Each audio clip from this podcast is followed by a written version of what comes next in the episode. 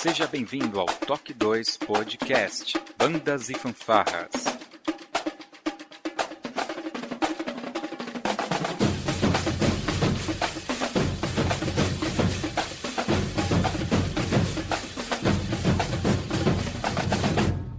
No ritmo da vida, na batida do coração.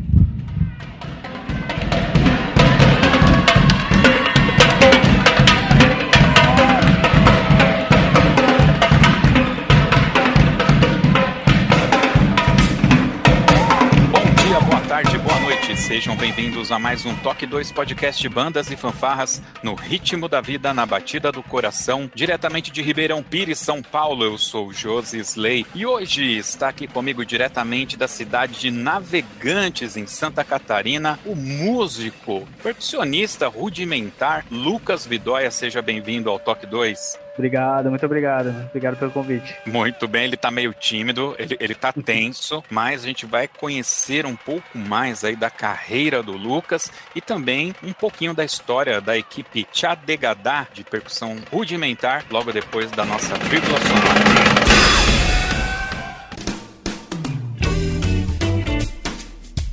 Olá, você está ouvindo o podcast do Toque 2 Bandas e Fanfarras, do site toque2.com.br. Para entrar em contato conosco, você pode acessar as nossas redes sociais através do nosso site, ou então pelo e-mail contato@toque2.com.br.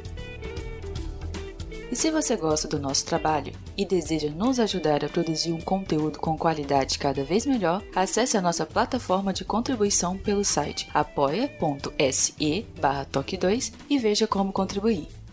Este podcast tem o apoio cultural do Portal Brasil Sonoro. Clique, ouça e toque. Para ter acesso às partituras, visite o site brasilsonoro.com.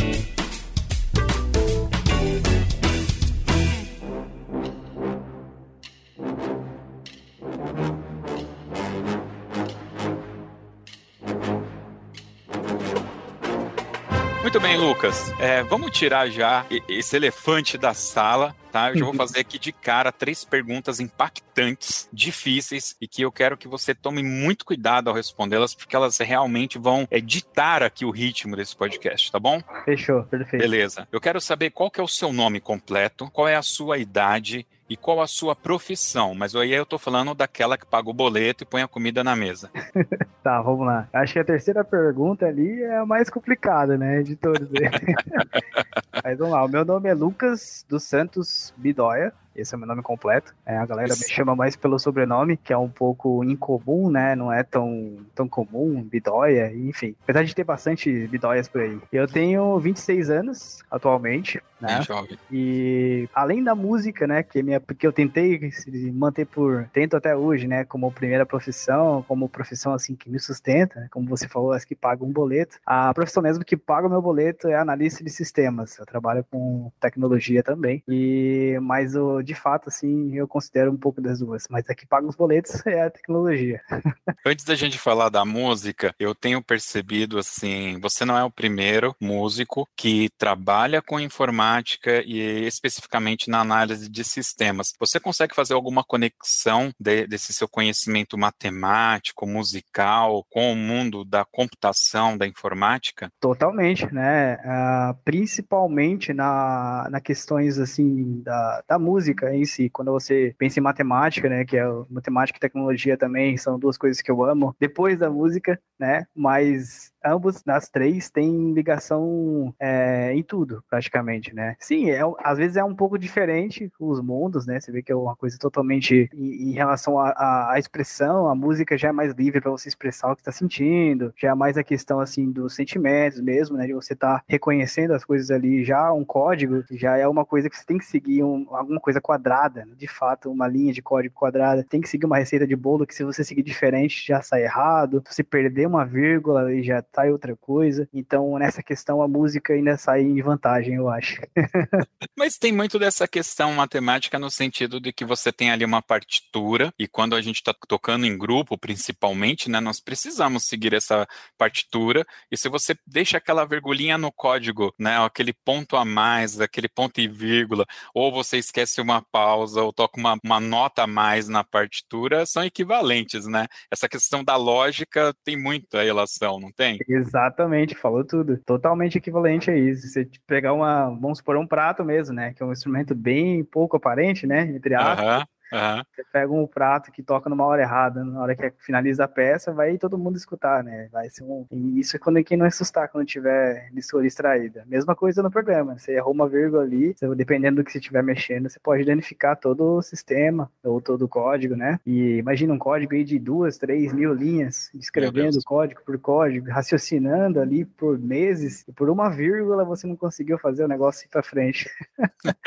Frustrante. É, deixa eu voltar um pouquinho. O seu sobrenome Bidóia, ele tem alguma origem aí de algum país? Você tem alguma descendência? Sim, sim, por parte de, de pai, né, descendência da família do meu pai. Eu sou descendente de italianos, italianos e espanhóis, né, na verdade, mas o sobrenome Bidóia mesmo vem da Itália. Né. Existe até uma, uma, uma vila, chama Bidoglia, que na Itália mesmo, em vez de ser Bidóia, se pronuncia Bidoglia, com dois Gs, Bidoglia, e o, e o A no final. É predominantemente só da Itália, né, esse é sobrenome. Mas Muito bem. Meu, meu avô, é isso aí. Meu avô é italiano, que foi parte dele que, que veio o sobrenome, e minha avó espanhola, por parte de pai. Quando a gente fala de Itália, me vem, me remete à Europa, e a Europa me remete a cordas, não a instrumentos percussivos. Você teve na sua família alguma influência musical e por que a, a percussão, cara? Cara, por incrível que pareça, eu sou o patinho feio da minha família. Juro pra você, cara. Eu, de todo mundo,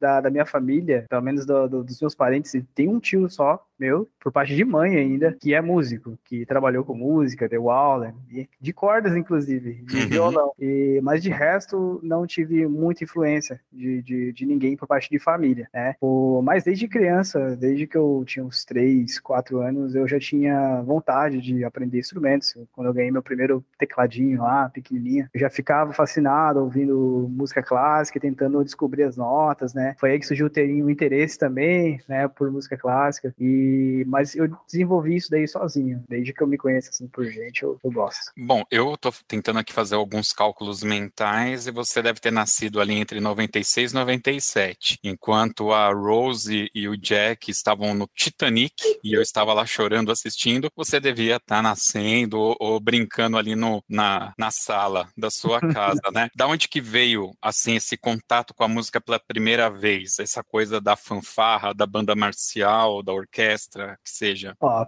para falar que não que eu não tive uma, uma influência, mas eu não considero direta assim, né? Porque é algo que a minha mãe, né, ela não considera isso como influência musical, mas eu acredito que um pouco do dom que eu herdei assim da facilidade com a música que eu tenho, que eu considero como um dom, que eu, eu consigo aprender um instrumento com facilidade, eu tenho aquele gosto, né, de aprender. Uhum. Da minha mãe, é, ela tem uma, uma corda vocal, a voz dela, ela tem uma facilidade para música, para escutar, para distinguir afinação em geral assim um disco bom, eu considero. Né? Então, ela sempre cantava para mim quando era criança, sempre pegava as músicas de lidar mesmo. É, música clássica, ela colocava às vezes para mim também escutar. E acho que foi esse interesse e isso que foi desenvolvendo nela. E é, foi ela que sempre me apoiou muito né, na questão aí musical. Né? Ela sempre que me incentivou a entrar no conservatório, né, estudar música. O sonho quando eu tive para prestar vestibular para fora, que eu vou, vou citar um pouco aqui da frente também. Uhum. Então, ela que comprou meu primeiro tecladinho lá, né? E foi todo incentivo da parte da minha mãe. E aos poucos eu fui desenvolvendo. Eu sempre fui muito curioso. É, qualquer instrumento que eu podia ter de música, eu já tive.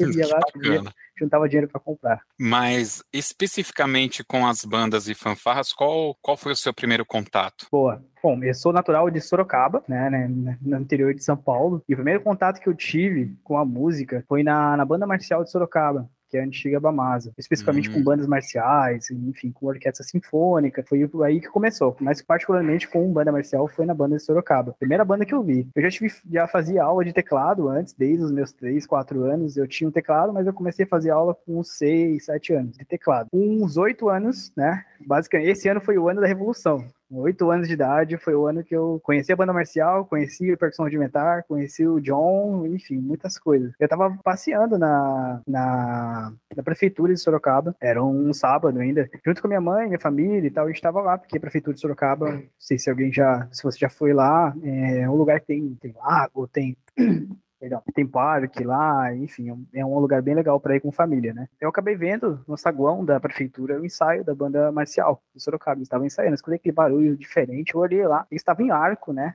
Todos aqueles instrumentos orquestrais lá, tímpano, marinha, vibrafone, e eu logo de cara fui direto na percussão. Olhei aquele tambor gigante, né? Meu olho brilhava e tal, eu fiquei fascinado. E eu perguntei como que eu fazia, fazia para entrar na banda. Perguntei, questionei o maestro Fernando Rabelo, que era o maestro regente na, na época, e ele falou, cara, vem amanhã aí, tal dia, traz ele, né? Amanhã é domingo, às duas horas da tarde vai ter ensaio da percussão só. Não, fechou, né? No outro dia lá, minha mãe me levou para visitar. Foi que eu conheci o outro super professor na minha vida, que é o José Ricardo. Bassani, e foi o que deu início aí, né, meus estudos. E foi esse o primeiro contato que eu tive com banda. Foi através da Bamaso, então. Isso, a Bamaso foi aonde eu conheci. Então, você participou então de campeonatos, certamente com a Bamaso também? Sim, sim, já fui pro nacional, fui, cheguei a fazer até o tri, tricampeonato nacional que teve com a Bamaso, que, que estava com uniforme branco, eu estava participando ainda lá da banda, até acho que meados de 2011, é, 2011 ali eu ainda estava na banda, eu acredito. Bacana bacana, cara. Isso é, isso é bem legal. É, você estava a, ali na banda, tá? Tá participando ali daquele contexto, né? Em algum momento, eu acredito que você foi desenvolvendo, né? E você deve ter esbarrado com a galera do Tia Degadá. Em que momento que isso se dá? Você ainda estava na banda, já tinha saído de lá?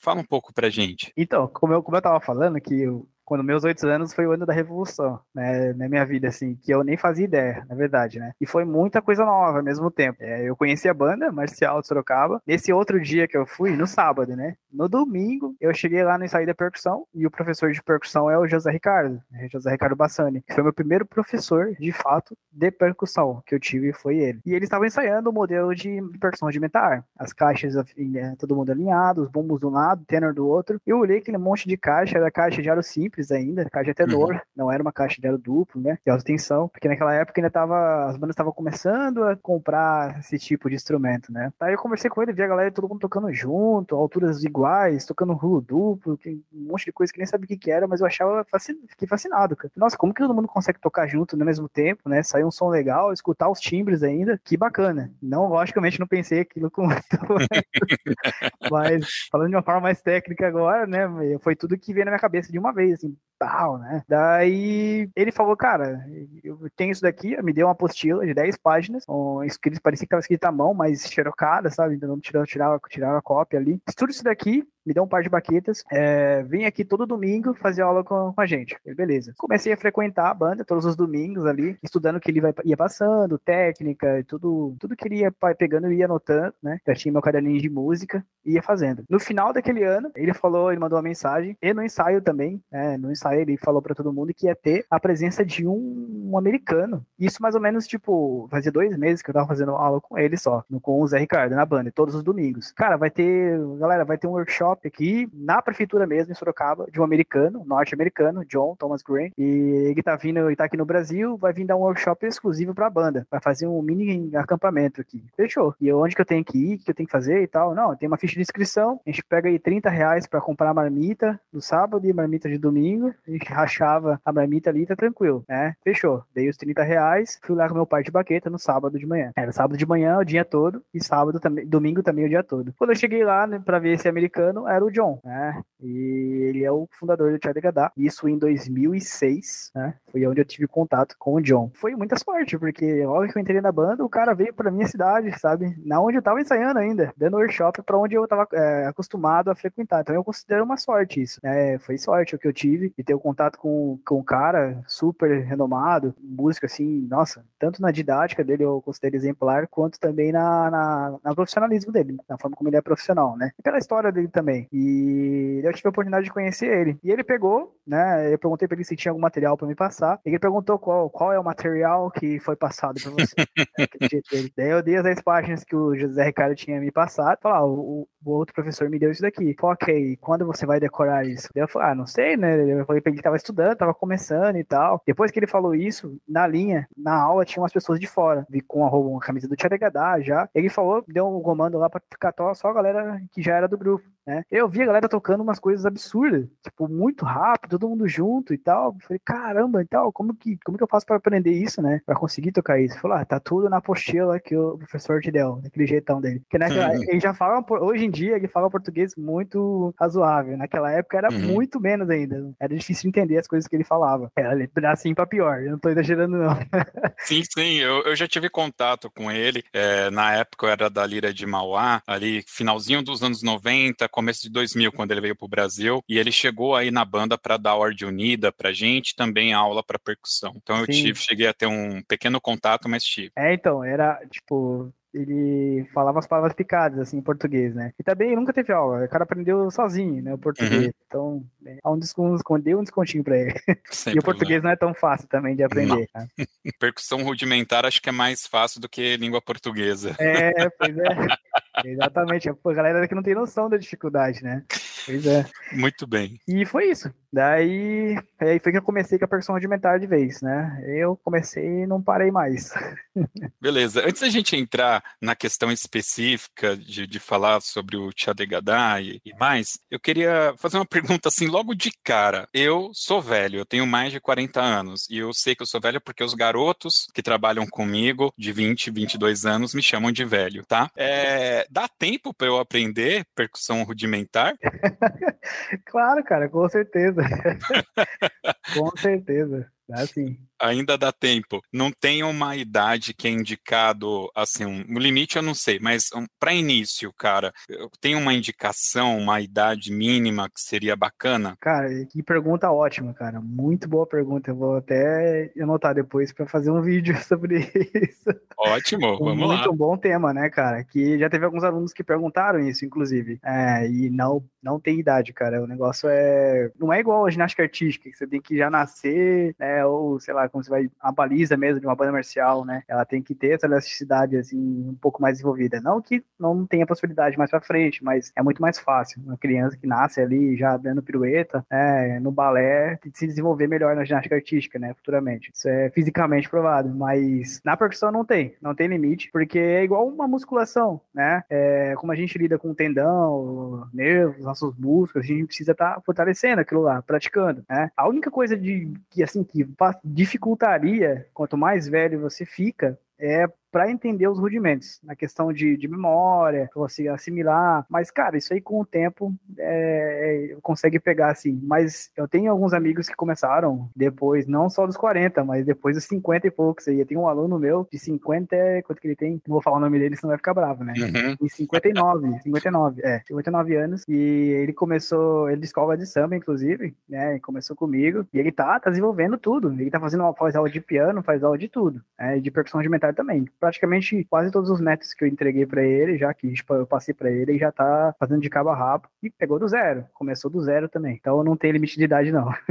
Hum, bacana. Você conseguiria falar pra gente, assim, fazer uma, uma divisão, pode ser uma forma bem simplista, por favor, tá? É, qual é a diferença de você tocar um rudimento de uma percussão sinfônica e de um baterista, por exemplo? Boa, ótima pergunta também. E isso aí criou um tabu de alguns anos também, né? E uhum. na, na minha opinião, assim, eu acho que é um, esse tabu que foi criado, essa separação que teve da percussão, né, há uns anos atrás, que persiste existe até hoje. Muitas, já vi muitos preconceitos de galera, né, de histórias, até comigo já rolou algumas vezes, de que percussão rudimentar é uma coisa, percussão sinfônica é uma, popular, erudito, né, batera é outra. E, e falando de rudimento, em geral, não só do estilo da percussão, é tudo a mesma coisa. Tudo vai partir dos rudimentos. Né? Tudo vai ter como base. Então seria o arroz com feijão ali para percussão um cara que vai tocar um tímpano numa orquestra, ou um teclado, uma marimba de quatro baquetas, ó, é, que é uma coisa totalmente orquestral, uma técnica bem leve, né? Ele vai ter que aprender os rudimentos, né? Nos Estados Unidos, né,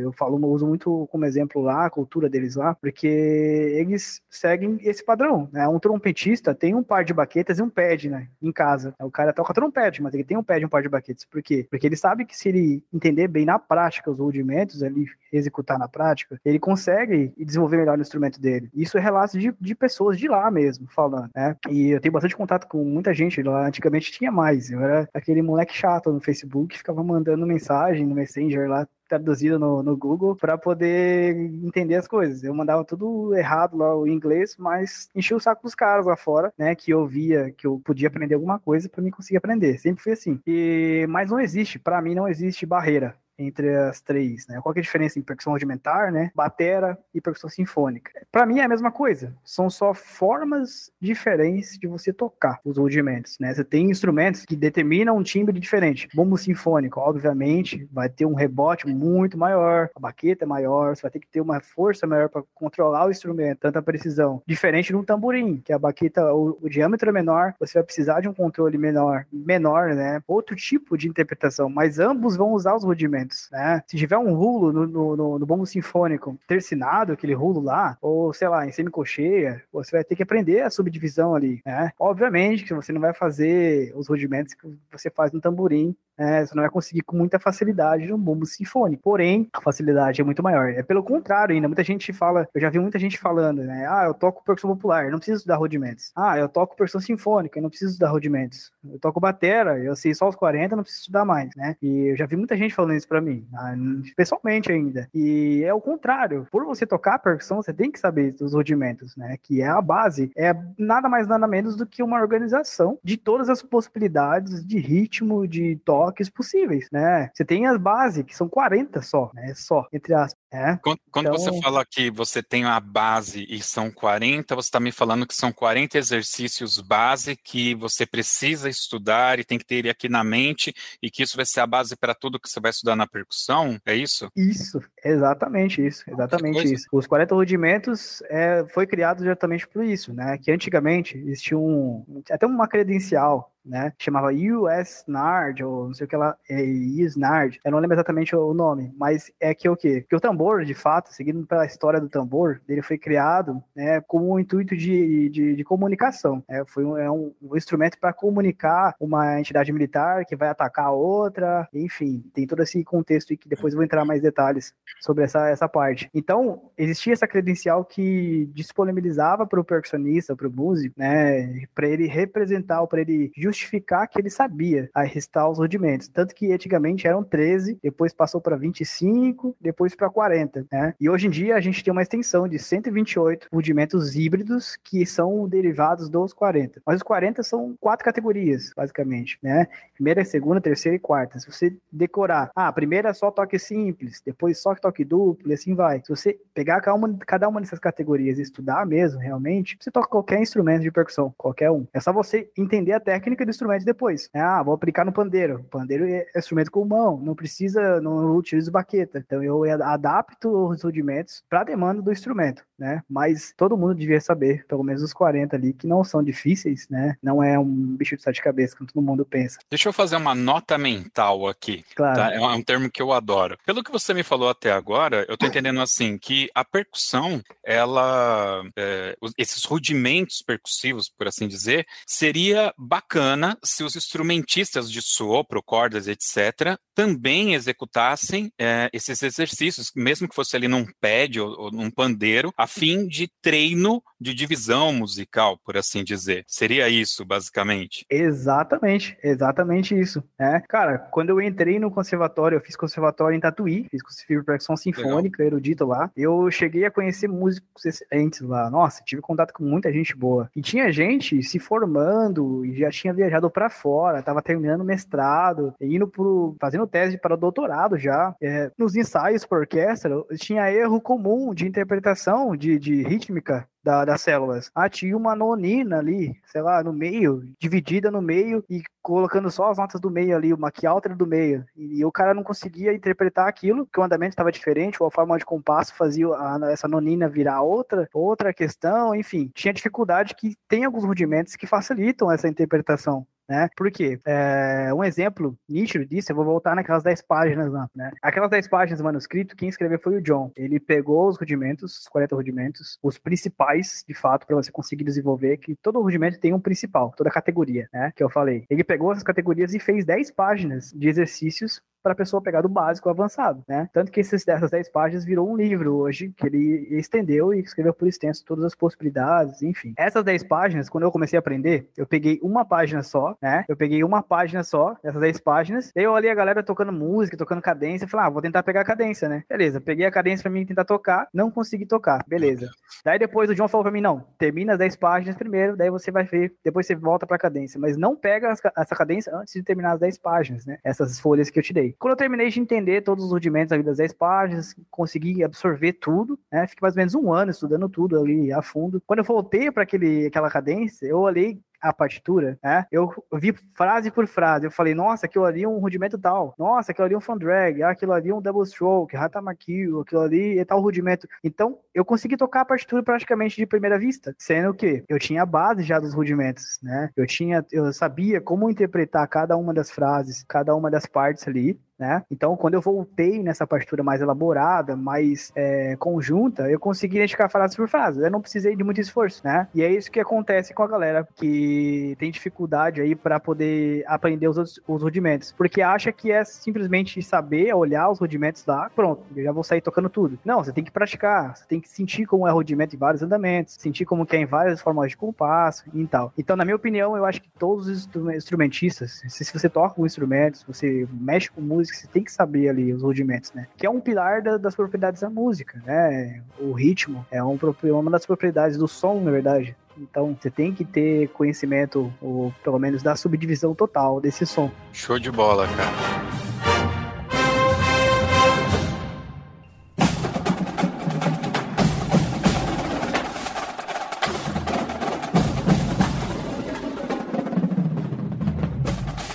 Vamos dar agora uma voltinha antes da gente falar ainda do Tchadegadá, porque eu sinto que quando a gente entrar nesse assunto ele vai render. Vamos falar um pouquinho sobre é, a profissão de percussionista no Brasil e o porquê que eu queria bater esse papo contigo sobre este tema. Principalmente agora na pandemia, né, que a gente sofreu aqui, a gente percebeu aqueles músicos que tinham uma carreira em Y, como é o seu caso, que tem uma segunda profissão, eles conseguiram ali de alguma forma ir se mantendo. Aquele cara que é músico músico, músico mesmo, só tinha aquilo para fazer, esse camarada sofreu. E quando eu olho para o mundo da, da, da, música sinfônica, da música instrumental, melhor dizendo, eu sempre me apego muito a essa questão do percussionista, porque você tem o percussionista de ocasião, que é aquele cara que bate um bumbo sem partitura. Pro, né? na, na minha igreja mesmo a gente tem é, esse contexto que é válido, é cultural e papapi papapá, mas esse cara ele não vive aquilo como uma profissão, né? Então a gente sabe que tem muitos percussionistas que têm isso como, como percussão, né, cara? Mesmo é, na exceção, né, não havendo a, a pandemia, como que é, o, não sei se você chegou a vivenciar isso na sua vida, mas se você pudesse falar um pouco como que é uh, o dia a dia de um profissional da música que atua com percussão, cara? Olha, é uma pergunta ótima. Ainda bem. Ótimo. É uma dúvida. Nossa senhora. Realmente, cara, é, é difícil, né? Ao pé da letra, assim, assim como todos, todo músico aqui no Brasil. Não é fácil ser músico, né? Eu tento viver só de música há alguns anos já, e sempre tem essas, essas quedas, mas, e assim como a pandemia também. Graças a Deus, na pandemia eu tava empregado fixo, pelo menos durante o, toda a pandemia, é, de 2020 só. Eu tava com um contrato até o fim do ano na prefeitura de Itajaí. Então, eu tinha meu salário lá, é, demanda, garantido, por mês é, mesmo se eu não fizesse muita coisa, que não deu pra gente fazer muita coisa. Foi tão absurdo que a gente pensou até que ia cancelar os projetos, porque não tinha como, como ensinar bateria EAD, sabe? Não é todo mundo que tem bateria em casa, não é todo mundo que tem um xilofone em casa, então foi bem complexo, assim como outros instrumentos também. Mas tirando a pandemia, pensando no geral, uhum. desde sempre, sempre foi difícil a gente viver de música. Porém, eu acho que o percussionista, o, o, o cara multiuso, aquele bombril, ah, mil utilidades, que eu, uhum.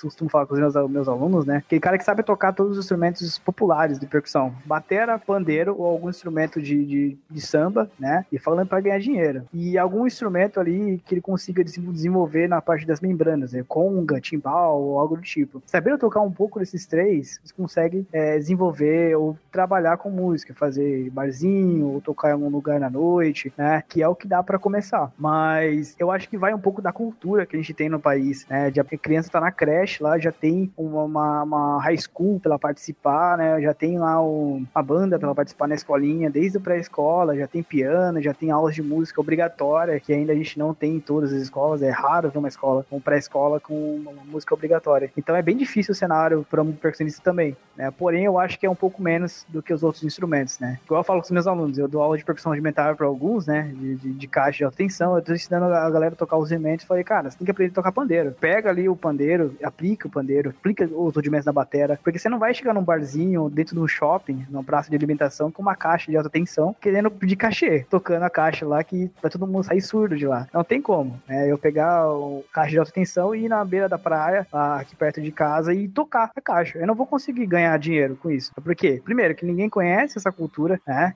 o popular, assim, do povão, não conhece a cultura de percussão de marcha, percussão drumline, só tem a base das bandas que a gente tem, que aqui no sul ainda tem muito pouca banda, aqui em São Paulo. É, as bandas ainda seguem tradição de fanfarra, de escola, enfim, tem muita tradição disso aqui, pelo que eu vejo. É, segundo, a pessoa não vai entender nada, porque esses instrumentos demandam uma, uma, um nível técnico mais alto do que o povão está acostumado a ver, né? É isso que eu falo pra galera também, para tocar as coisas populares, né? Pega a música popular. E terceiro também, como eu já foi dito, que não é um instrumento popular. Então é muito mais fácil ganhar dinheiro. Pega um pandeiro, coloca um chapeuzinho no chão ali na praça, tocando um ritmo, um samba, a galera dançar, um ritmo empolgante, tem entreter a galera do que outra coisa, né? Porque aqui no Brasil a gente escuta música, tanto que a qualidade das músicas hoje aqui no Brasil é péssima, né? Na minha opinião, é horrível. Né? Você vê as referências dos, dos artistas nacionais, não tem conteúdo musical, falando em, em técnica, em, enfim, é tudo falando a mesma letra, né? Com o mesmo contexto, né? Fazendo o mesmo ritmo, então, não tem aquele negócio que contagia. Por quê? Porque virou um mercado de dinheiro só, de fato, né? Se tivesse um, pouco de, dessa cultura de que música, de aprender a apreciar uma música, uma música clássica, os instrumentos, um, um instrumentista ali como tem na Europa ou nos Estados Unidos também, seria, acho, muito mais fácil a gente ter umas carreiras aí, né? Isso é um dos motivos, tanto do Tchadegadá, a maioria dos integrantes do grupo que trabalham com música estão para fora do país, foram viajar para fora para conseguir a vida, né?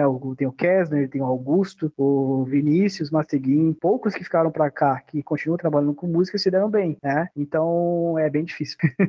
Você falou até assim de qualidade de música, queria fazer um gancho aqui, um CD que eu sempre falo, é um CD que foi lançado no ano que você nasceu, 97, é 97 mesmo que você nasceu? 96. 96. 96. É. Então foi ali, 96, 97, é, da banda Eva ainda, quando eu tinha a Ivete Sangalo, chama, é, a primeira música chama Levada Louca, é, como que é o nome? É Banda Eva ao vivo, vivo, assim, cara, essa música Levada à Louca é muito boa. Aliás, esse CD inteiro ele é muito bom. Eu sempre recomendo quando fala, ah, não tem axé bom, não tem samba bom, não tem. Cara, escuta é. esse daqui, que esse daqui é, eu, é, é, é, é o meu favorito, assim. Eu não, não conheço muito, tá? Uhum. Mas esse eu tenho o CD aqui e, e efetivamente escuto. E eu percebo assim: existe locais para você ter. Existem conjuntos, grupos que você precisa de um percussionista de alto desempenho, né? Por exemplo, esse CD fica para mim evidente, aquele timbales, eu acho que esse é o nome do instrumento, né? Uhum. Aquelas duas bacia de metal, assim tal. Isso. Cara, é, o cara arregaça naquilo e não perde o ritmo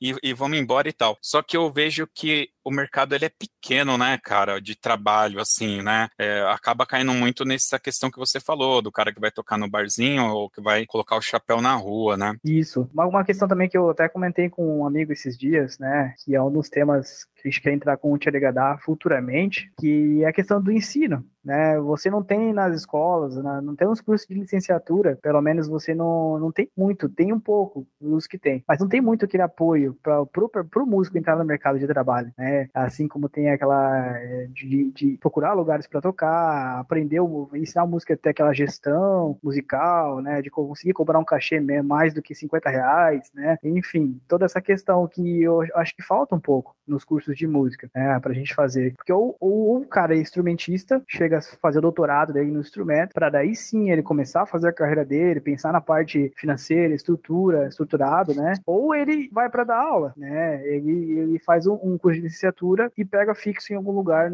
para dar aula de música. Então, essa carreira artística de, de levar você para uma banda famosa, de poder fazer audições, que tem nos Estados Unidos, inclusive, né? vamos supor, se você quiser fazer audição para um grupo de, de batera, pode, pode, posso ver onde que abre as, as audições para me poder fazer, né? As universidades lá, se eu toco em DCI, que é um, um campeonato famoso nos Estados Unidos, eu posso ter vaga numa universidade, posso ter crédito em uma, uma universidade lá para poder estudar, né? É aquela famosa bolsa, né? Se você faz alguma coisa boa, você tem oportunidade nos Estados Unidos. Aqui já não. Aqui você tem que fazer uma coisa boa que o mercado te oferece, né? Esse Exato. é o complicado. É. Exatamente. Lá você beneficia aquele cara que chega e tá te dando um algo diferencial, né? O diferencial, o seu diferencial, ele, ele vale alguma coisa pro mercado lá. Exatamente. Tipo, é uma forma que os, os norte-americanos têm de, de entender, de, de empresariar o mundo deles ali. E eu acho que eles têm empresa de tudo. Lá, né?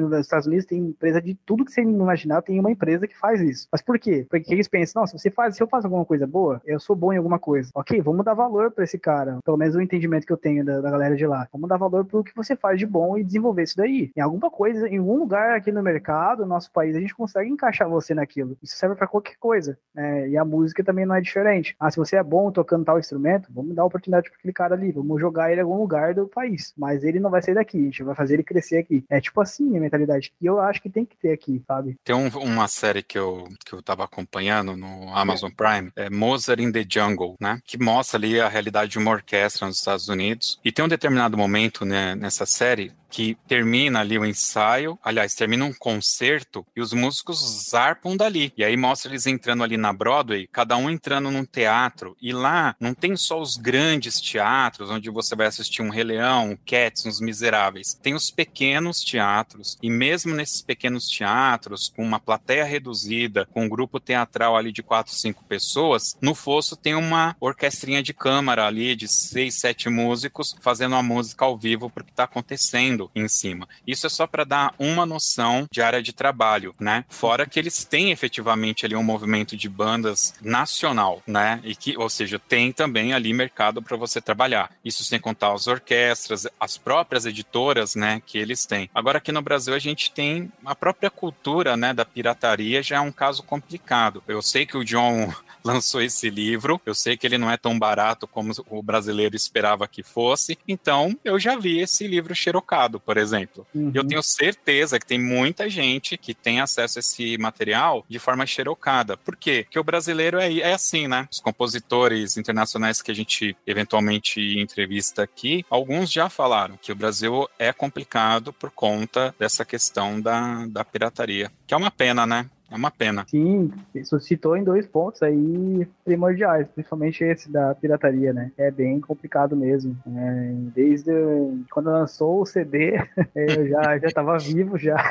Já. E já era assim, sabe? Desde essa época aí, você via né, em camelô, a galera criando empresa, né, pra poder vender coisa pirateada. É. Impressionante. Você ainda pegou o CD e DVD. Eu é. juro, eu juro pra você que os caras começaram a piratear filme em VHS se vender, assim, como você vê filmes, né? Uhum. Começaram a vender VHS, juro, cara, que eu cheguei a pegar essa época também. É, realmente. É complicado, cara. E é uma questão, acho que, de cultura mesmo, né? De você valorizar as pessoas e não. Uma coisa também, detalhe, um ponto super importante que o John assustou é, quando ele chegou aqui. Ele, pelo menos, falou que ele nunca tinha visto isso em nenhum lugar do mundo. Que já viajou bastante, ele falou, é, tem algumas histórias dele. É a questão da inveja. Ele falou, ele falou, cara, aqui a galera no Brasil, pelo menos a maioria, eles não querem ir lá e valorizar a pessoa a forma mais rápida de você chegar até a pessoa, ir lá, copiar e falar mal da pessoa. Né? E qualquer coisa que você for fazer. Aqui eu vejo muito no Brasil isso. Lá fora não tem muito. E realmente, já aconteceu vários casos comigo também, acho que não só comigo na música, mas em outras áreas também, a gente tem essa dificuldade em valorizar o próximo, sabe, no trabalho dele. Né? Eu sinto muito isso da, do, do, pessoal. E a não ser que você faça uma coisa que beneficie ou que a pessoa tenha interesse naquilo, né? aí beleza. Mas chegar e parabenizando pelo trabalho, nossa, que bacana. E aí realmente desfrutar do trabalho do cara. Não só valorizar também por, por respeito, não. Não que respeito não, não, não, não convenha, né? Mas realmente tem interesse em valorizar a pessoa, sabe? Pelo que ela faz de bom. Né? Tem aquela competição saudável e tem aquela competição não saudável, né? Sim, isso é, isso é um fato, né? E que a gente acaba no Brasil atribuindo isso meio que ao músico, o ego do músico e tal. Eu até uhum. entendo, é, advogado, médico e músico são três seres para ter um ego bastante inflado, mas é, eu acho que aí tem essa questão realmente da gente valorizar o trabalho do próximo de qualquer forma. E isso eu acho que é inerente, não, uhum. não tem essa dependência.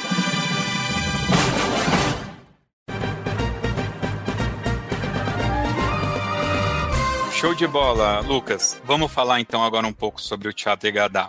Você sabe mais ou menos a, a, história? Eu sei que você entrou, o barco já tinha zarpado, então você pulou dentro desse barco e veio junto. Mas se você puder dar uma lembrada aí pra gente de como que surgiu o Teatro Galá, não precisa ser muito detalhado, porque eu tô negociando aí com um camarada que eu não quero falar o nome, mas que uhum. ele vai participar aqui ele vai contar com mais detalhes. Mas só pra gente ter uma ideia. Ah, não, fechou. É. Ah, o Teatro Gadá, pra quem não sabe, esse nome meio diferente, né? Muita gente erra e fala diferente, fala, fala, fala o nome errado mesmo. E é normal, né? Porque o nome mesmo mesmo é o solfejo de um rudimento, né? O hum. rudimento Span Drag ali, o número 30, inclusive, dos 40. Mas o Tcharegadá em si foi fundado ali em 2004, 2005, né, se não me falha a memória, é, com o intuito de simplesmente difundir, compartilhar a percussão rudimentar né? Eu não sei se é um spoiler que eu vou falar aqui, né? Dependendo de quem for uhum. contar mais a fundo a história, mas o John veio pro Brasil com o intuito de aprender de jogar capoeira. Caramba. Nada a ver,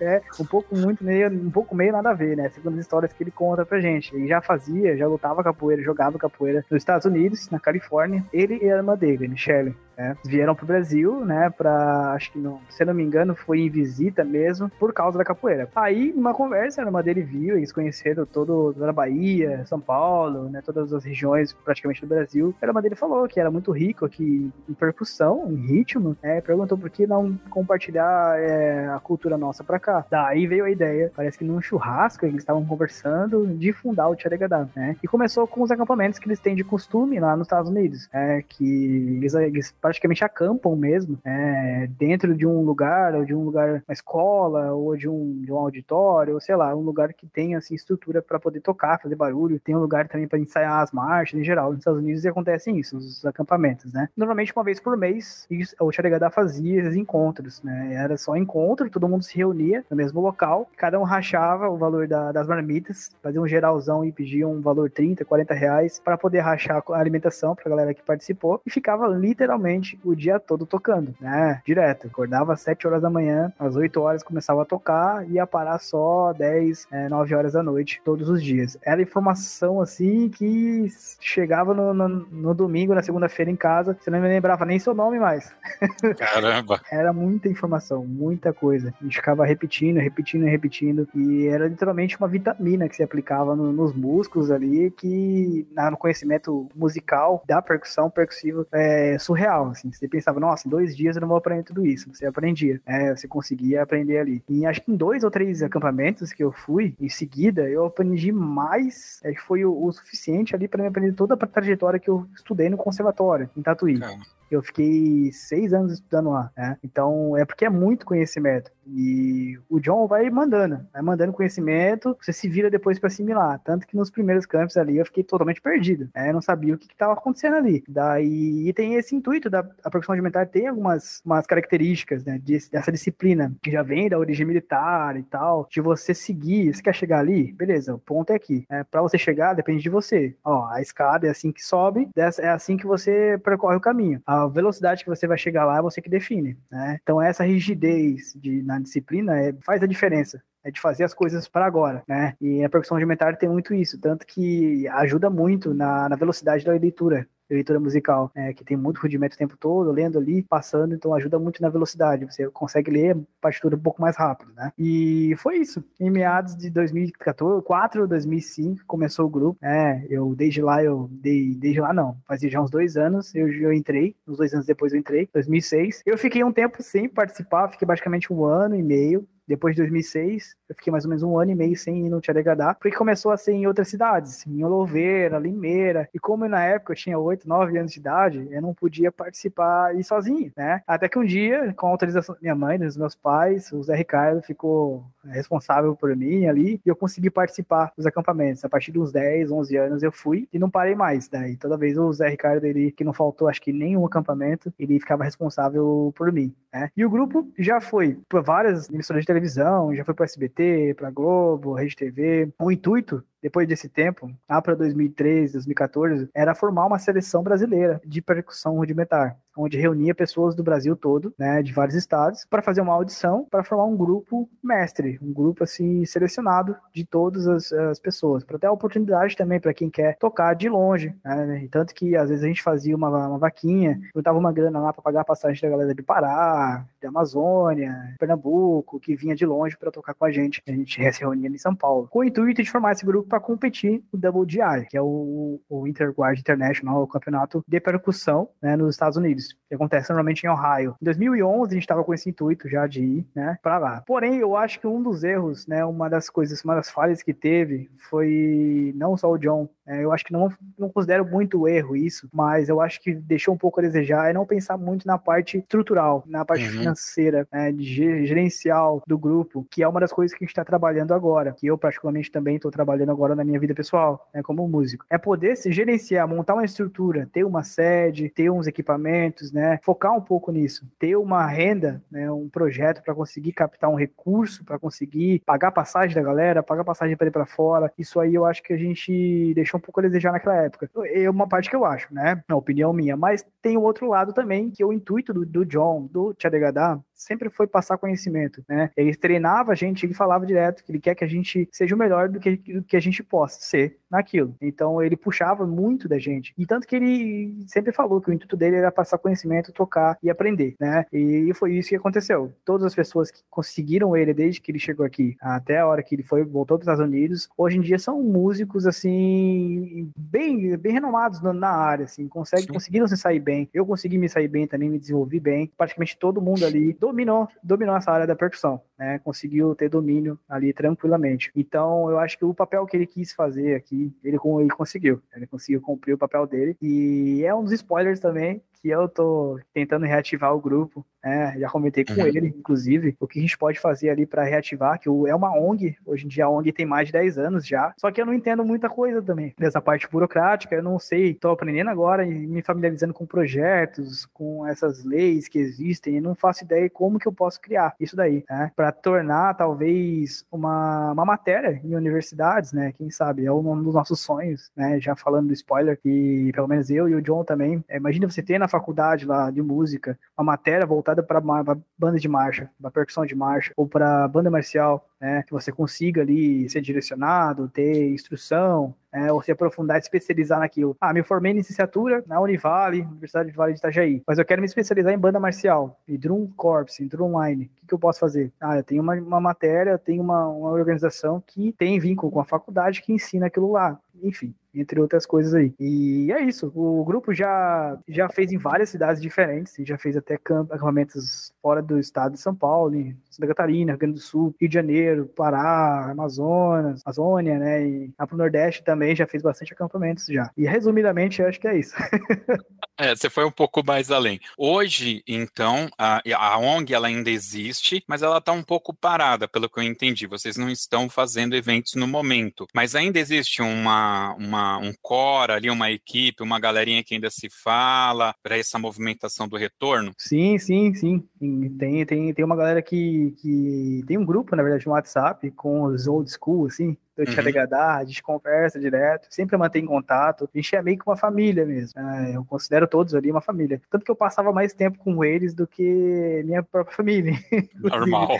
Era muito isso. Então, é muito bom a energia, sabe, da galera. Quase todos hoje trabalham com música, como eu falei. É. E é isso, né? O intuito daqui para frente, se Deus quiser, é a gente voltar com um grupo, né? Mas de uma forma diferente do começo, né? Agora, pensar nessa nova geração aí já com uma estrutura. Quando a gente tem contato com esse tipo de cultura, no seu caso, os rudimentos, as percussões, né? A gente que é de sopro, né? Também, a gente acaba olhando para fora do país, para a Europa, para o próprio Estados Unidos. Acho que é, muitas vezes até me, me coloco aqui falando, ah, marcha americana. A gente fala assim porque a gente está habituado a ver aquele estilo de marcha do DCI, né? Mas tem um movimento que eu considero até melhor do que o DCI. Desculpa, galera, o pessoal do Japão, mas tem que pensar que o Japão eles são de ninjas, então é outro nível. É. lá é, é, um culto, né? É uma coisa um pouco Sim. diferente e tal. Mas só para citar esses exemplos.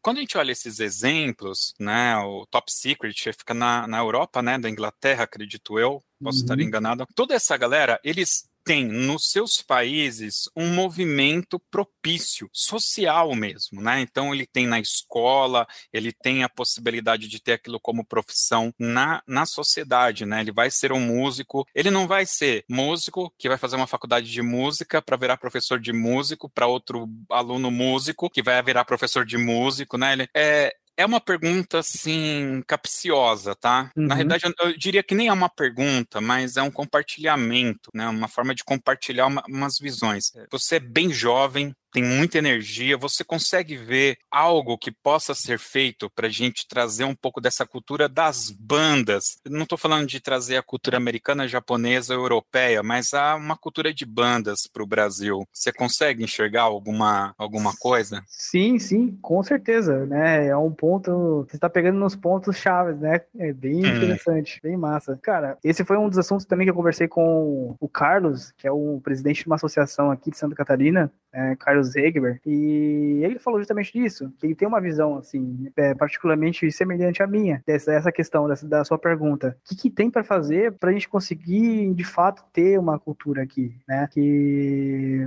vamos supor que os caras lá do DCI queiram fazer um, um DCI aqui no Brasil, um evento daquele nível aqui. Vai ter gente para participar? É, vai ter gente, bandas, para poder ir nesse evento? Vai, vai ser o que os caras vão esperar? O que, que a gente vai fazer? Né? Então eu acho que uma, um dos pontos que chaves que a gente tem na, nas bandas marciais que já ainda estão funcionando, que são a, guerreiras ali que não desistiram, né? Depois de tudo, é aumentar o nível né, de conhecimento musical, né? Naquilo lá. Não tô falando que as bandas não têm o um nível musical, como que eu posso explicar melhor assim, mas pensar na parte didática é, de, de, instruir melhor os, os, instrutores das fanfarras, das bandas. Estou falando com base aqui em Santa Catarina agora, que eu estou presenciando. A galera quer continuar no mamão com açúcar, é, continuar naquilo que já sabe, que já aprendeu. Não quer tentar alguma coisa nova, não quer buscar um estilo novo de, de banda, um estilo novo de percussão, em geral.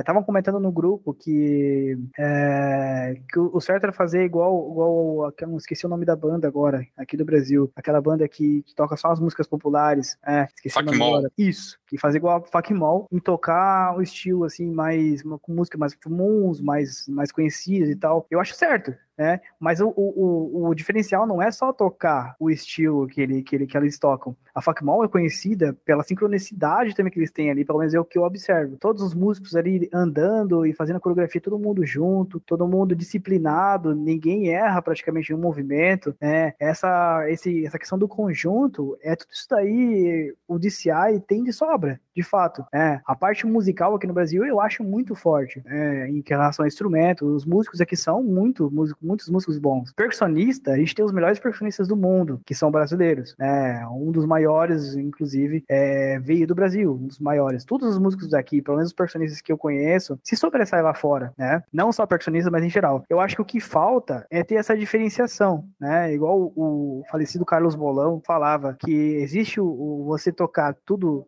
fazer várias pessoas tocar a mesma coisa junta, que é uma dificuldade. E você fazer várias pessoas tocar várias coisas diferentes, ter aquela sujeira, aquele tempero no molho lá, que é o que acontece nas escolas de samba aqui, que são os dois estilos diferentes para tocar. Mas se um não conhecer o outro, fica uma coisa totalmente distinta, né? Fica um estilo totalmente único ali, né? Ou seja, exclusivamente para um tipo de público. E não é isso que a gente quer. Tanto que se, se viesse uma banda dos Estados Unidos para cá, fizer, fazendo todas aquelas coreografias que eles fazem, e um, um jogo de, de, de, de futebol do, do, Flamengo lá, fazer uma apresentação antes do jogo, uma de abertura. Todo mundo ia ficar, nossa senhora, cara, da onde que veio isso, sabe? Da onde surgiu essa banda? É, porque não tá acostumado com aquele estilo, com aquela disciplina de organização, ou seja, fazer várias pessoas pensarem na mesma coisa, fazer o mesmo som, tirar a mesma limpeza de som. Então eu acho que falta é, esse tempero no molho a gente tentar fazer mais eventos desse nível para conseguir criar demanda nas bandas marciais aqui no Brasil para poder participar desses eventos. Eu acho que é um, um ponto-chave aí que pode ajudar a gente. Então, a melhor forma de a gente trazer isso para cá é a gente aderindo, né? Cara, você colocou várias questões bacanas aí.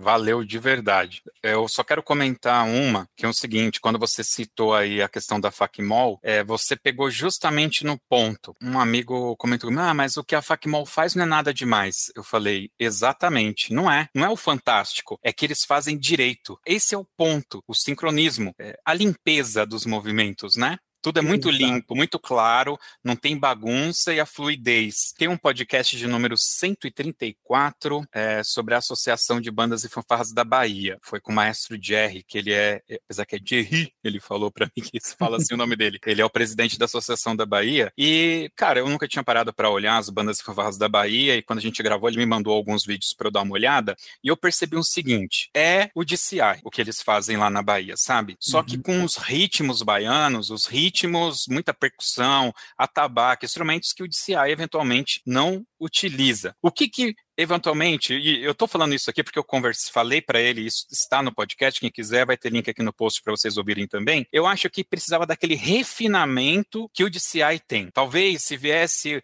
um cara do DCI e falava, ó, oh, vou ensinar aqui para vocês, pegasse uma coreografia que os caras já fazem e só arrumasse, já ia dar outra cara, porque é o outra estilo. Cara. Exato. Então a gente olha hoje, eu até brinquei com você, né, quando a gente estava batendo aquele papo para ver para você vir gravar aqui, eu comentei com você é, como pode pode, uh, uh, no carnaval, né, depois de tanto tempo, o melhor carnaval do mundo, não gosto de carnaval, mas vamos ser bem sinceros, Rio de Janeiro é o maior carnaval do mundo, chega aquela percussão e não consegue entrar de uma forma bacana naquele recuo. É sem, a, a, câmera tem que sair fora. Eles, eles sempre falam, né, a percussão está entrando agora, a bateria, né, no recuo. Aí volta e mostra outra coisa. Porque uhum. ficar mostrando aquilo, cara, não, né? Então o brasileiro ele tem muito disso. A gente tem ritmo, a gente tem vontade, a gente eventualmente até sabe fazer, mas se tivesse alguém para dar aquela ajeitadinha, né, no boné, vira o boné aqui de lado, tal, já dá uma outra cara e, e faz, né? É só esse comentário aí que eu, que eu queria fazer. E agora eu vou fazer uma pergunta que é aquela pergunta para você gerar hate. A galera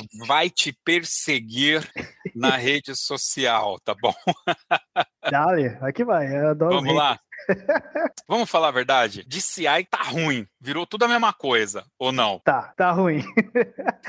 tá ruim que agora meu, meu grupo do WhatsApp inteiro vai vir falar comigo, eu tenho quase certeza. eu tenho um grupo no WhatsApp, chama SOS Drum, né? Uhum. E tem mais de 200 pessoas lá, e muita gente da, do Brasil todo. E a gente fica só se ajudando. E a galera venera o DCI da BGI lá. Então, escutando esse podcast que eu vou postar lá, inclusive.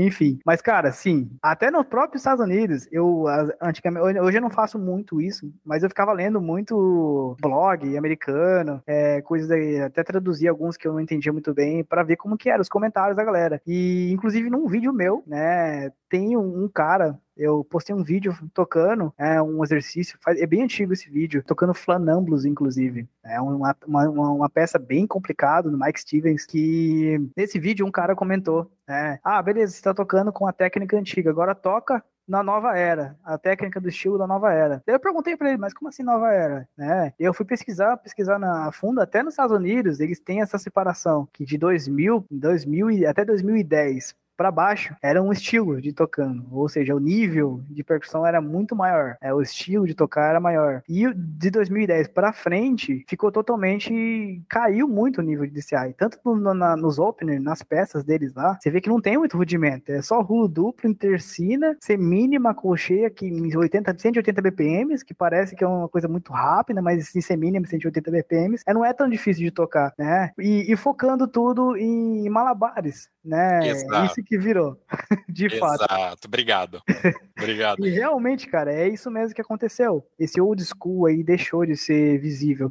Quem tá revolucionando agora e tá voltando na época são dois caras, né, que estão ali brigando entre fogos nos Estados Unidos, eu acho, de uma forma saudável, assim, claro, claro. saudável. É o Roger Carter, né, e o Paul, o Paul Rainey, são dois caras old school ali, que são da, das antigas mesmo, que são meio hardcore, assim, de fazer rudimento mesmo, de tocar rudimento, né. O que que aconteceu, de fato, né, por que aconteceu isso, né, foi por, por mera questão de limpeza. Eles achavam que cortando um rudimento ali, cortando uma frase ali, simplificando ali, tal, tal, tal, fazendo mais movimentos, ia ficar mais limpo o som, né? Só que você vê ali, pega um exemplo, 2013, Cadets, Cadets, Decadetes, né? 2013. Uhum. Horrível, cara, muito ruim, sabe? O, totalmente sujo a linha de caixas ali, comparando com os outros anos, né? E estavam fazendo coisas simples. Maremat tinha uma podiatura, sabe, na, na peça deles ali. Enfim, por quê? Pensando que o mais simples ia sair mais fácil de limpar. Mas às vezes o mais difícil ali, se você fizer bem executado, não tiver preguiça para estudar, né, de fato, né? Que eu acho que quando você tira um rudimento, no nível de DCI que eles são, no nível deles, você tira um rudimento porque você não tem vontade, tem preguiça de estudar aquilo lá. Porque os caras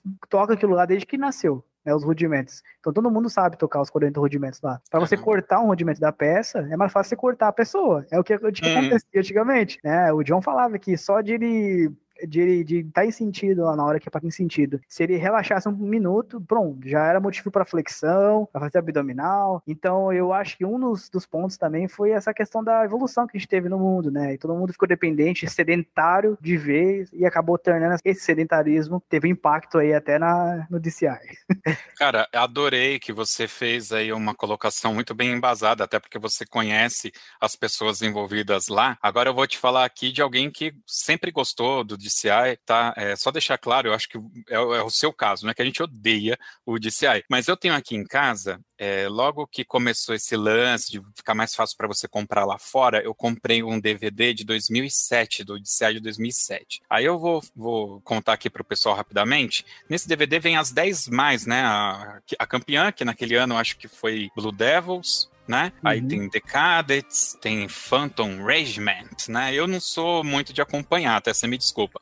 Uhum, e eu sei que assim, então você vai assistindo o, o DVD, ele pega da pior para melhor, né? Então no último DVD lá tem. E a primeira, cara, era uma banda que fazia um medley com músicas, inclusive do Michael Jackson, né? Tinha as danças e tal. Por incrível que pareça, essa era a pior. Ela tava em décimo. Foi a que eu mais assisti, porque era mais bacana, porque era tudo tudo muito palpável, você escutava a percussão fazer alguma coisa e tal. Apesar que naquele ano vocês têm aí a apresentação do Blue Devils no YouTube, tá, é fácil de achar, tem uma um rudimento que eu acredito que eles fazem lá, que eles dão uma jogadinha de cabeça, caso você não tenha, não se lembre, eles dão uma jogadinha, aí dá uma paradinha e vem um cara e vai, vai formando, um, acho que um, um triângulo grande, grandão assim, a, a, galera vem, entra um, aí ele faz, aí quando repete, entra outro. Eles vão fazendo, é muito bacana, também é muito boa. E aí, uh, ontem mesmo, eu tava aqui dando uma olhada, eles estão usando muitas teclas, eu tenho essa impressão, para criar a massa sonora, só que uhum. fica faltando o brilho dos metais e os os rudimentos, como você falou, e eu nem tinha me ligado, mas é exatamente isso. Fica faltando, parece, né? E dança, dança, tem muito, muita dança, muita marabalhas, como você falou. Sim, né, exatamente, né? Tá faltando esse tempero no molho, né? Eu acho que também a questão dos sintetizadores é um ponto que eu não, não sou contra, mas também não sou a favor muito né, de ter muito sintetizador, ou seja, instrumentos eletrônicos, né, dentro ali de uma banda, é, porque aquilo tira aquela, um pouco daquela essência, né, de você expressar através do, instrumento. Né? Isso, exatamente. É, tira aquela emoção, né, e nos Estados Unidos também, eu acho que perdeu um pouco, não tanto, né, e esse é um ponto também que aqui eu acho que a gente deve mudar. A visão que tem o DCI, que é um DCI ou WDI, é Drum Corps, né, em geral, qual que é a visão? De você ver, ver tudo isso daí como um esporte, assim Assim como a gente tem aqui na, na no Brasil, ah, tem o GES, GES, os jogos escolares lá que você tem, que é até uma, tem um limite de idade, né? Então tem as quartas de finais e tal. Lá nos Estados Unidos eles veem o, o Drum Corps como, como uma, uma, forma de esporte, uma esportística, né? Então você fala lá nos Estados Unidos, eu marchei com os Blue Devils. Você não fala eu toquei com os Blue Devils, né? Uhum. Eu marchei com tal banda, porque eles sabem que você participou. Ah, I marched on Blue Devils 96, sei lá, marchei com Blue Devils 96. Cara, nossa, 96, o Devils revolucionou tal coisa, sabe? Nossa, o cara deve ser fera. É, já sabe mais ou menos o nível que a pessoa chega. Então, mesma coisa em time de futebol americano, o time de, de basquete, né? Ah, eu toquei, né? I play with, uh, sei lá, Bulls em 2002. Né? Todo mundo, nossa, Bulls fez um baita de uma revolução aquele, aquele ano. Já sabem. Ah, eu toco, eu jogo na seleção brasileira de, de futebol, né? Sou jogador da seleção, atacante. Nossa, você joga muito bem futebol. Hoje em dia a gente não tem essa bola toda mais, né? Mas, enfim, é mais ou menos assim que eles veem Drum Corps nos Estados Unidos. Eu acho que isso é um ponto também que devem levar em consideração naquela pergunta que você fez no começo ali, do que deveria mudar, assim, sabe, para poder tornar a tona.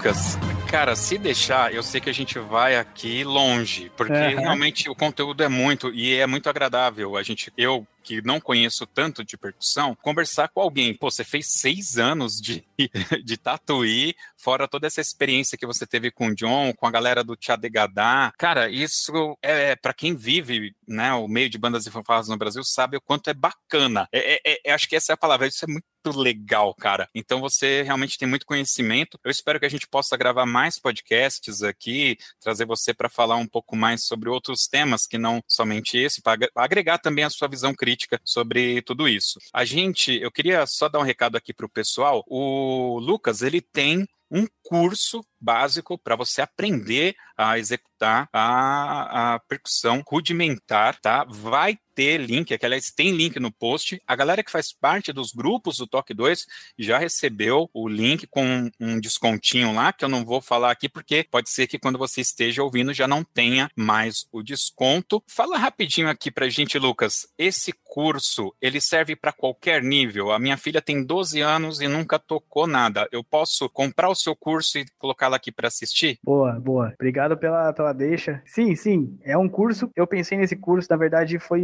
mais que um. É, que uma vitória para mim mesmo, né? eu coloquei um, faz uns dois anos que eu pus na minha cabeça, ou até, não, uns dois anos. Falei, não, eu vou ter um curso online de percussão rudimentar ensinando é, do básico ao avançado. Para que minha mãe sentasse ali para assistir o curso, eu conseguia sair tocando percussão rudimentar e conseguia se desenvolver sozinha com o conteúdo que eu passasse, né? E eu montei esse curso básico. Então, sim, é, a sua filha, se, se acessar o curso, consegue ali. É, eu ensino conceitos de como pegar na baqueta, conceitos básicos nos primeiros módulos, mas depois eu já pego na prática, ensino uma. dou uma recapitulada bem superficial, não aprofundada em teoria musical, para conseguir ler a partitura, conseguir se deslocar, seguindo tudo uma ordem ali para a pessoa seguir no final. No final também tem as, a, os áudios gravados, né? E, o, e, a parte da prática ali, vários exercícios praticando comigo. É bem completo o, o curso. Apesar de ser básico, eu acho bem completo para um nível básico, assim, né? E o intuito é para ser três né? Esse é o primeiro de três, de uma trilogia, que é o básico, o intermediário e o avançado. E é isso aí. Show de bola. Link no post aqui, aproveitem, tá bom? É isso. É, nós temos aqui hoje na plateia o Fernando Oliveira, ele ainda tá aí. Fernando, Fernando, eu queria abrir aqui, se você tiver alguma questão, é,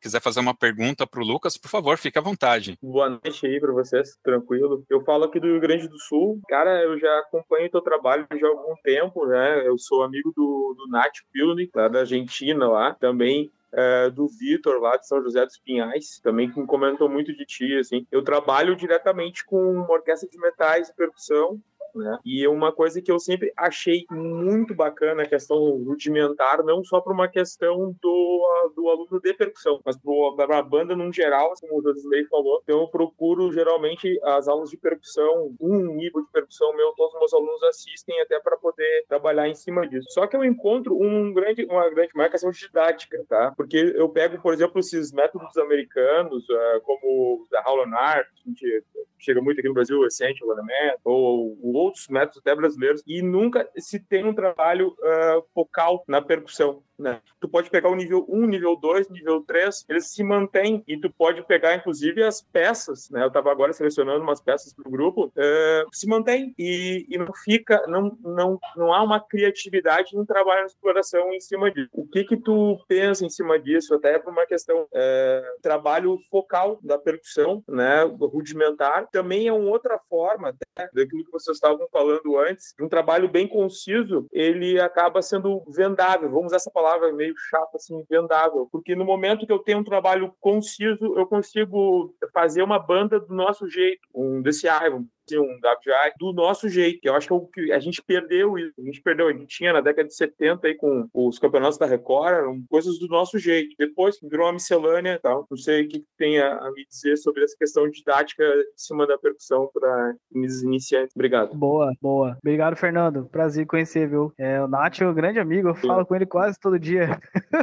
grande amigo Nath. E, cara, vamos lá. Uma pergunta ótima também, ótima pergunta, e que gera muitas muitas questões também, né? O primeiro ponto, pra gente entender da percussão de marcha, pela minha experiência e pelo que eu já conversei com a galera e tal, tanto nos Estados Unidos quanto daqui, é, a galera que, toca percussão rudimentar, é o tempo, né? Ou seja, para você chegar no nível de percussão de marcha, DCI, conseguir desenvolver os rudimentos, é, tem que ter um pouco de paciência ali, que demanda um tempo. Não só para pessoa ser, ter um pouco de tem dificuldade em pegar, não é questão disso, mas pelo próprio nosso corpo mesmo o músculo ali tem que se adaptar àquele instrumento, né? Tem que se adaptar fazer aquele movimento, ou seja, tem que praticar horas e horas o mesmo exercício, ficar fazendo lá, fazendo, fazendo, fazendo, fazendo, fazendo, né? É mais 90% do, do, da didática, é mais prática do que teoria, né? Na percussão de marcha. Por isso que o tempo todo a gente tem, tinha esses acampamentos que ficava o dia inteiro tocando. Normalmente a gente ficava três, quatro horas no mesmo exercício, repetindo diversos andamentos diferentes, né?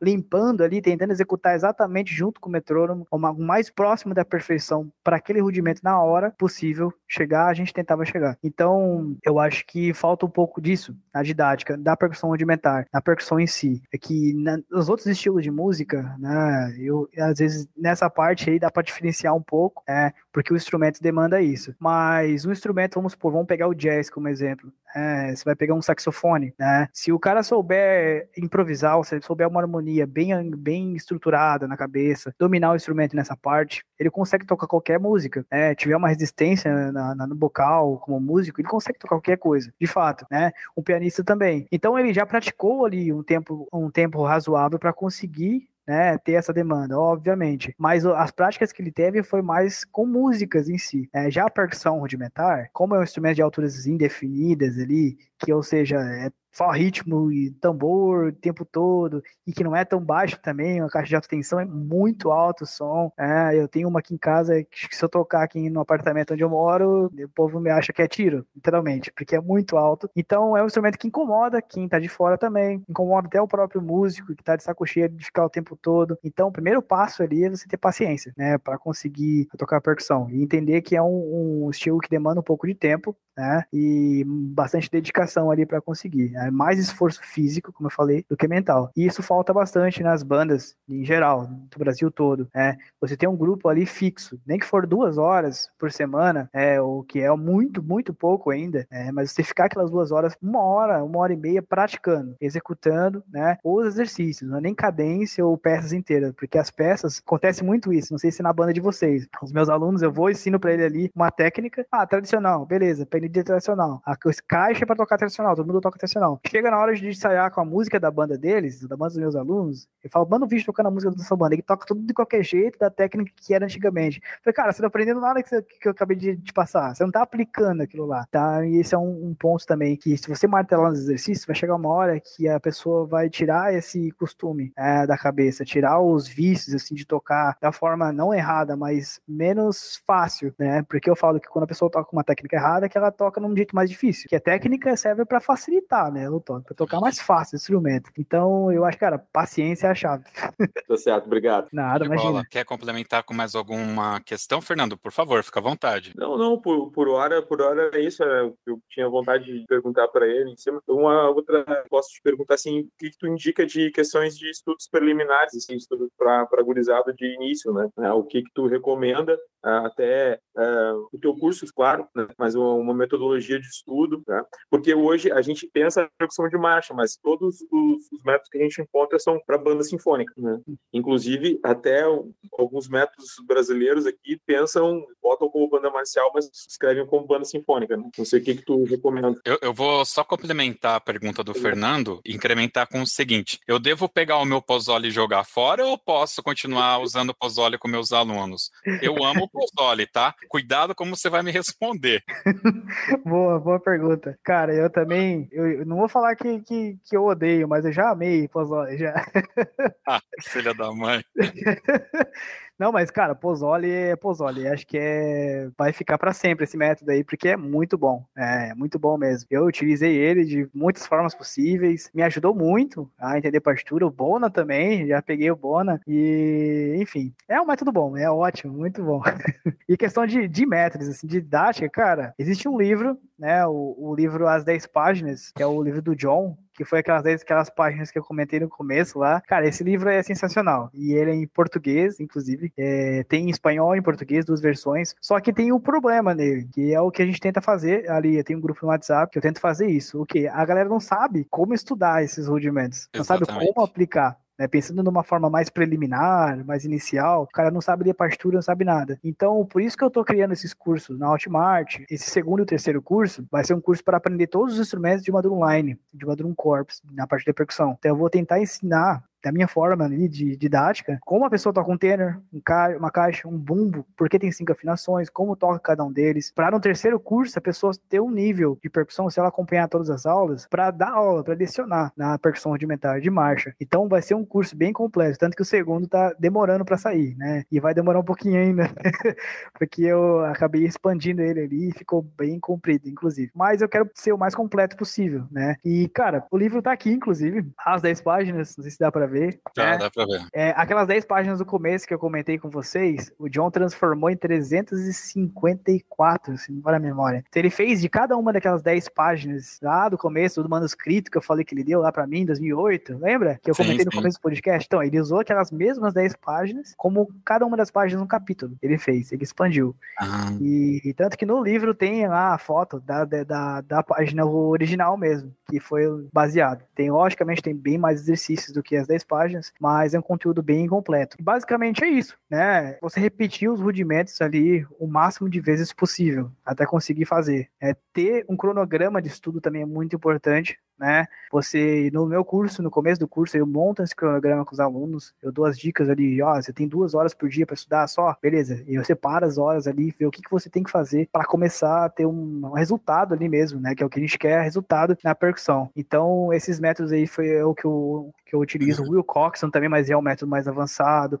John Presh também já é um método mais avançado. Porém, esse daqui tem os princípios básicos aí. Show de bola. Lucas. Imagina. Valeu, Lucas. Agora eu queria aqui abrir esse espaço aqui no final dessa conclusão para você fazer um comentário aí, pode comentar alguma coisa que a gente não falou antes, pode mandar um abraço e um beijo para alguém, pode cobrar uma dívida, enfim, é um espaço reservado para você usar aí livremente, mandar aquele abração para a mamãe, enfim, fica à vontade. Bom, queria agradecer, né, pela participação, é, agradecer a todo mundo, o Josley aí por ter me convidado, né, pô, chegou assim, faz um tempo já que a gente vem, vem se falando, mas daí eu já, já acompanho seu trabalho já há um, um tempinho também, e sensacional, eu acho muito, muito essencial ter um trabalho desse na internet, né, a gente usar, de fato, as mídias sociais para fazer o que a gente ama, né, para difundir com conteúdo de verdade, né, não encher com, com o que tem na internet aí, que vocês sabem, desculpa a palavra, mas só bunda, peito para todo lado, sem conteúdo nenhum, sem nada assim produtivo, de fato, né? Então, eu quero agradecer aí pela participação, por tá, por ter feito esse convite, cara, vida longa ao podcast Toque 2 porque você não pode parar, não. E um abraço pro John também, pra galera do Tcharegadá, pro José Ricardo também, pro Nacho, né, que vai com certeza vai ouvir esse podcast, mas não vai entender muita coisa, eu acho. mas tudo bem. Ele, ele tá, tá, estudando português, né? Tá estudando, ele falou pra mim. E basicamente é isso, né? Hoje eu tô licenciando em música, é, eu pretendo aí chegar no meu doutorado, se Deus quiser. Tive alguns sonhos, né, de ir para fora, infelizmente eu não, não consegui ir para os Estados Unidos, já fui para outros países mas nos Estados Unidos, que é onde eu queria chegar ali, tive alguns impasses, mas tudo aconteceu na hora certa, eu acho. E eu quero movimentar esse mundo aqui no Brasil, fazer a diferença, né? tentar fazer o melhor que eu puder, da melhor forma que eu puder. Né? Não desmerecendo ninguém, não passando por cima de ninguém também. Tô aqui sempre, eu sempre falo pra galera isso, eu tô aqui para somar, não quero conflitos, não quero intriga com ninguém. Eu quero que todo mundo some com todo mundo né, que tenha conhecimento, tenha difunde, que possa difundir o máximo dessa cultura maravilhosa de drum corps, de drumline, que é muito bom. É, é, quando você toca numa banda mesmo, assim, banda marcial em geral, eu acho que tem que ter muito mais do que tem hoje. Então, um abraço para todo mundo que está assistindo, para os ouvintes, para a galera aí que chegou. Fernando, um forte abraço também. Obrigado pelas perguntas, prazer conhecer. E é isso aí, tamo junto sempre. Show de bola. Bom, pessoal, é isso aí. Vamos agora para as nossas dicas culturais.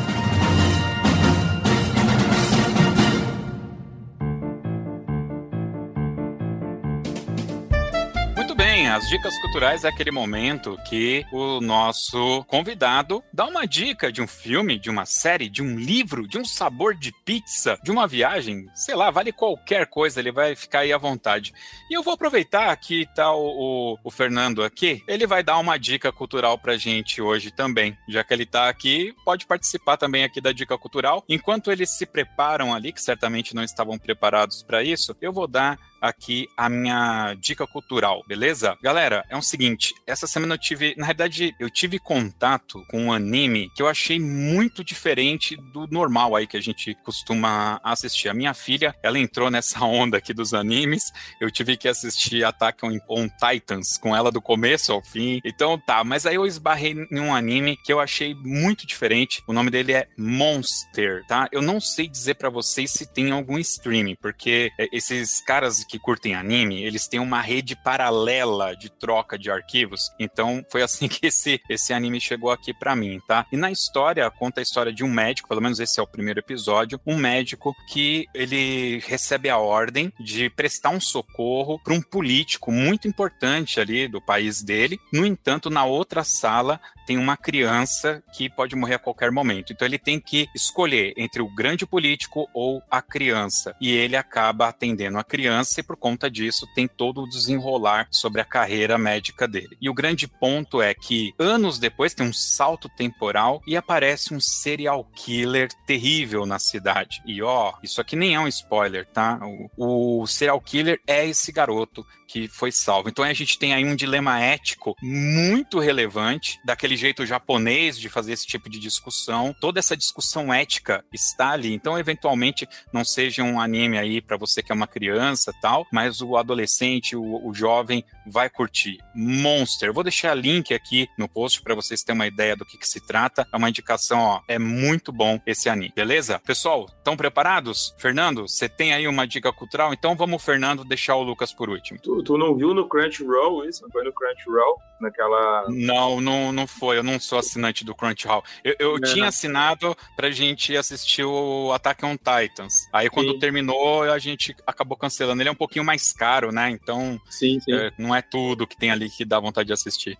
É, não, até eu ia sugerir também, mas é uma, uma, uma série da Netflix, né? Fala a história de um escritor italiano que teve que, foi, não vou contar por, vou contar por cima, né? Que ele esteve internado no hospital psiquiátrico durante sete dias e a vida dele dá um 360, assim, da, daquele confinamento dentro do hospital psiquiátrico, que é uma coisa bem complicada, bem complexa, né? É, da depressão e do, do, de lidar com outros medos também da vida, né? E aí ele desenvolve o, um renascer da vida dele, né? O nome é Tudo Pede Salvação, tem na Netflix. Bacana. É bem bacana, assim, bem bacana, assim. Ele é um livro, eu tentei, eu tentei entrar em contato para comprar um livro em italiano, mas bem complicado de trazer para o Brasil, né? Mas bem, bem legal. Show de bola, pessoal. Lembrando que vai ter link aqui no post, todo o que a gente foi citando aqui. Então acesse o site para você ter acesso a um conteúdo extra, beleza? Lucas Bidoia, qual que é a sua dica cultural? Ou dicas, você que sabe. Me, é... bom, eu tenho a dica de um filme, na verdade dois filmes, que é, são os dois filmes que marcaram, assim, que foi, eu achei bem, bem impactante na minha vida, assim. O primeiro filme é O Som do Coração, né, que é um filme lá de 2007, se eu não me engano, sim, sim. 2007, 2008. Bem interessante também, conta a história de um prodígio, né, de um garotinho ali que tinha já o dom, o ouvido absoluto, da música, né, eu acho bem legal. E o segundo filme é um filme mais recente, né, indicação de dois filmes aí, é o filme Soul, que eu achei bem legal, que tem na Disney ali, a Disney Plus, acho que na Amazon Prime também tem, eu acredito, mas tem disponível disponível na internet que eu já, já achei já uma vez. E são os dois filmes que mais, assim,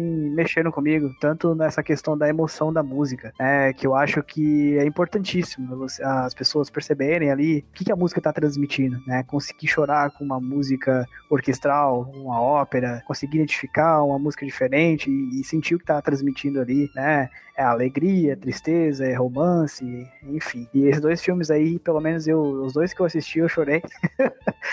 E eu, cara, eu senti muito bom a sensação, né? Muito confortante ali. O Soul foi o que eu mais chorei os dois, e é um filme super bonito também, né? A Disney aí tem filmes maravilhosos, né? As duas dicas que eu dou aí. Show de bola, é isso. Vamos agora para o Toca na Pista. Toca na Pista é aquele momento que o nosso convidado tem que escolher uma música pra gente ouvir aqui no final. E, obviamente, Lucas, não pode ser qualquer música, tem que ser aquela música do coração, aquela que quando ela toca você lembra daquele momento sublime, ou daquele sorriso, ou daquele beijo, enfim. Não precisa, tá, ser uma música especificamente de bandas, de fanfarras, um rudimento, tá? Vale qualquer música aqui, tá? Vale até a Brasília Amarela, se for o caso. tá certo.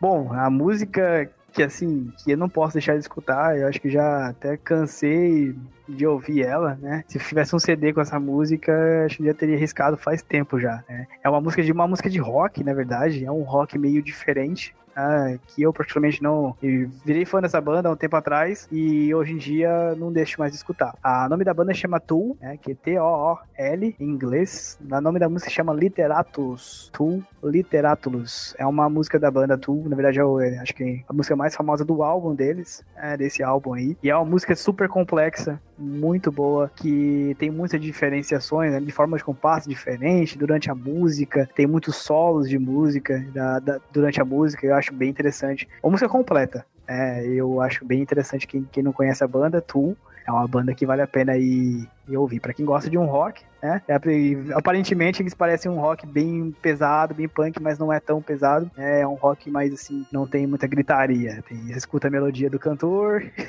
junto com o guitarrista ali, é bem legal. Mas por que você tá esco escolhendo essa música? Porque ela mexeu muito comigo, né? E a primeira vez que eu escutei essa banda, Tu, foi essa, essa música, inclusive, que eu escutei, Literatus. Eu tava com fone de ouvido, aqueles interauricular, sabe? Que se escuta até a alma do cara respirando ali dentro da música, né? E eu tava no último volume. Quando eu escutei aquela música, eu tive que parar o que eu tava fazendo, fechei o olho e realmente viajei, assim, fui para outro mundo, né, com aquela música e que tem muita coisa acontecendo ela, tanto no baixo, quanto na guitarra, quanto em outros instrumentos em geral. Então, toda vez que eu escuto ela, me, me emociona, assim, de, de vez. Me dá uma sensação confortante.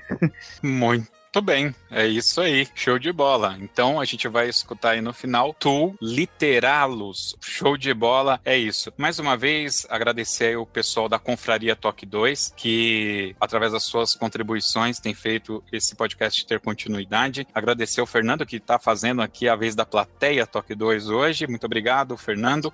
Agradecer, valeu. Agradecer o Lucas Bidóia pela oportunidade da gente conhecer um pouco da, da sua história, da história do Tchadegadá e a as opiniões aí, uma visão de alguém que vive, né, entre a música e a tecnologia. Mais uma vez, muito obrigado, Lucas. Valeu de verdade, tá? Valeu, eu agradeço, hein? Show de bola. Todos os contatos, redes sociais do Lucas estarão no post desse podcast. Basta você acessar lá o toque2.com.br. Tem lá um lugarzinho, participantes. Talvez nem todo mundo sabe, mas isso tem lá no, no site. Tem um combo box ali, tem o nome de todo mundo. Então, às vezes, você pensa, ah, será que ele já gravou com a Olinda, que, que filmava a, as bandas, eu já gravei com a Olinda. Se você for lá e procurar letra O, Olinda, vai estar o nome dela lá, tá? O Chimitão do Pio 12 tem o nome do cara lá, mas o Carlos Binder, que era de Mauá, tem lá o nome dele. Então dá para você dar uma navegada ali, quem sabe achar um nome conhecido aí, o Ronaldo Falheiros, né, que foi o fundador da CNBF, tem tudo lá, beleza? E vai ter lá o nome agora do Lucas Bidóia, mas no post tem todos os contatos. Então você pode contatar ele para fazer aula, para dar palestra, para levar aí na sua cidade. Você paga aí uma mortadela para ele, ele faz um trabalho bem legal para você ou não, tá? Por favor. Se tiver maionese, a gente pode pensar. Aí, né, fica um pouco melhor, tá bom? É isso, pessoal. O meu agradecimento a todos os ouvintes. Lembrando que para ouvir este e outros podcasts do Toque 2, basta acessar o nosso site toque2.com.br. Valeu, até o próximo Toque 2. Falou!